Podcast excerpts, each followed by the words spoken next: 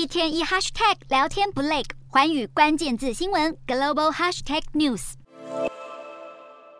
十二号美股涨跌互现，尽管有制药、生技和医疗股撑盘，让道琼小涨作收，但美国对高阶晶片输出中国的禁令持续发酵，让费城半导体指数摔掉百分之二点五，续写四连跌。台积电、美国存托凭证 ADR 更重挫百分之六，跌幅比费半还要深。而纳斯达克指数下跌超过一个百分点，今年二度坠入熊市。然而，美股标普五百指数和纳指之所以尾盘转跌，却是因为英国央行英格兰银行总裁贝里的这番话：You've got three days left now. You've got to get this done because again, part of the essence, I think, of a financial stability intervention is that it is clearly 十一号，英国央行再砸二十亿英镑扩大紧急购债规模，希望能够恢复英国混乱的债市。然而，面对退休基金产业纷纷呼吁购债措施延长到月底，同一天，贝利表态即将关上逃生窗，要退休基金把握时间卖掉资产，挑明了购债时程到十四号为止，不再延长。而英国金融危机没有消失，市场更有悲观看法，认为别问会不会有经济衰退，要问什么时候来，又会有多糟。国际货币基金 IMF 在世界经济展望秋季报告中指出，乌俄战争、通膨酿成物价危机，以及中国清零政策之下的经济减速，都让全球经济前景疲软。尽管今年全球 GDP 成长预测维持百分之三点二不变，但是明年下修为百分之二点七，